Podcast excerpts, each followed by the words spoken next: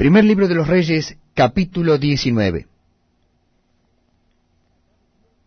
Acab dio a Jezabel la nueva de todo lo que Elías había hecho, y de cómo había matado a espada a todos los profetas.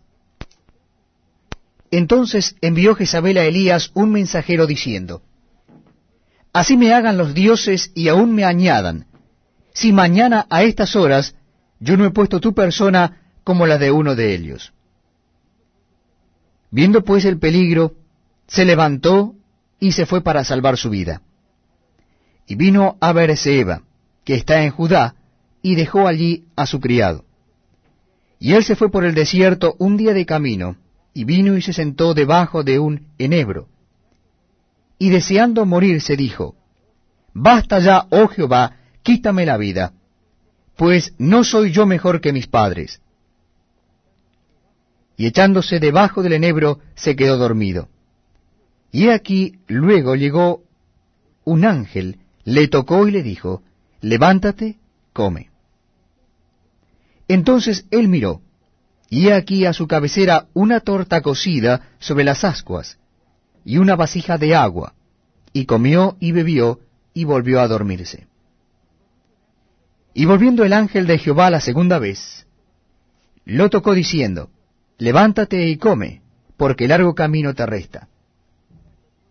Se levantó pues y comió y bebió, y fortalecido con aquella comida caminó cuarenta días y cuarenta noches, hasta Oreb, el monte de Dios. Y allí se metió en una cueva donde pasó la noche.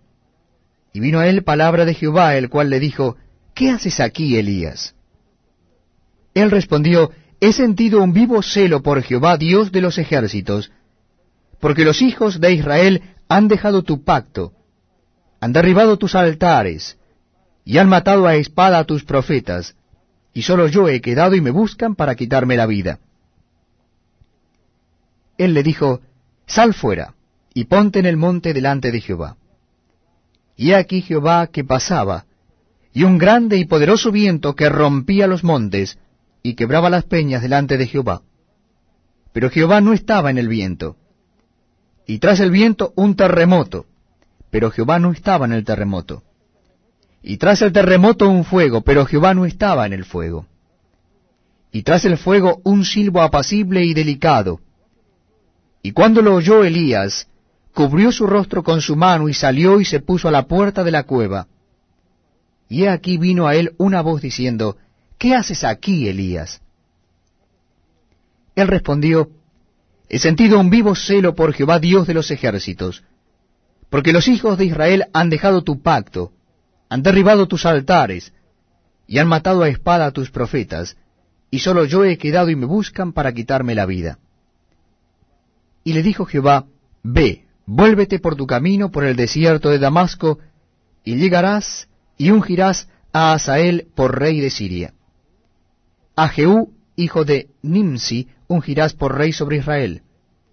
Y a Eliseo, hijo de Safat, de Abel, Meola, ungirás para que sea profeta en tu lugar. Y el que escapare de la espada de Asael, Jehú lo matará.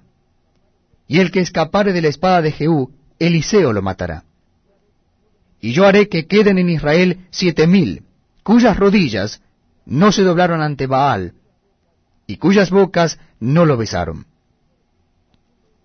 Partiendo él de allí, halló a Eliseo, hijo de Safad, que araba con doce yuntas delante de sí, y él tenía la última. Y pasando Elías por delante de él, echó sobre él su manto.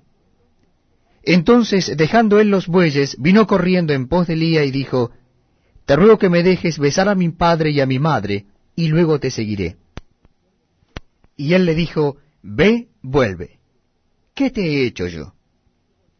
Y se volvió y tomó un par de bueyes y los mató, y con el arado de los bueyes